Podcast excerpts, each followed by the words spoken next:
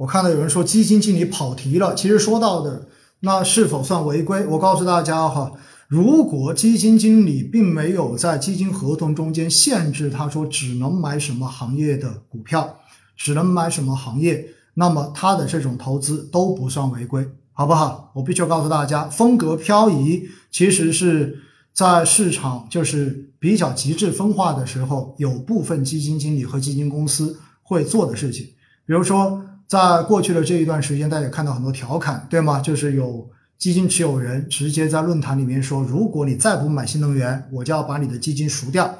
不管你是买什么的，新能源现在就是热点，你不买新能源的话，你就是个垃圾。”那么这样的情况之下呢，我们也看到，确实有很多可能曾经完全不买新能源的基金经理，现在也开始买新能源了。这种是不是好事情？我觉得见仁见智。但是站在我自己的角度。风格偏移过于严重的基金，我自己是比较谨慎的，因为我觉得基金经理是否具备着相应热门行业的这种投资研究能力，其实是要画一个大大的问号的。所以呢，对于这个问题，我的回应就是这样子，好不好？还有人在问能不能买中证五百定投？定投好吗？定投哈，其实对于宽基指数，我一直强调的就是定投，就是定投。做定投就好了，定投是不择时的，好不好？今年的中证五百其实已经相当不错了，因为在上个星期它又已经创了年内的新高，而且的话呢，定投我看到中证五百其实今年以来定投收益率都在百分之十五以上，所以哈，再次说明，其实市场永远都是风水轮流转的，以后大家不要再动不动就说啊，你看过去这一年沪深三百就是涨得好，中证五百就是垃圾，所以你推荐中证五百就是错的。我告诉大家这种话以后再也不要讲。其实到现在为止，大家可能会说，哇，今年沪深三百就是垃圾，所以中证五百很好。那我同样会告诉你，其实沪深三百指数我也在定投，同样的也在坚持。东边不亮西边亮，我觉得市场就是风水轮流转，不同的风格不断的切换的，这是一个正常的状态，好不好？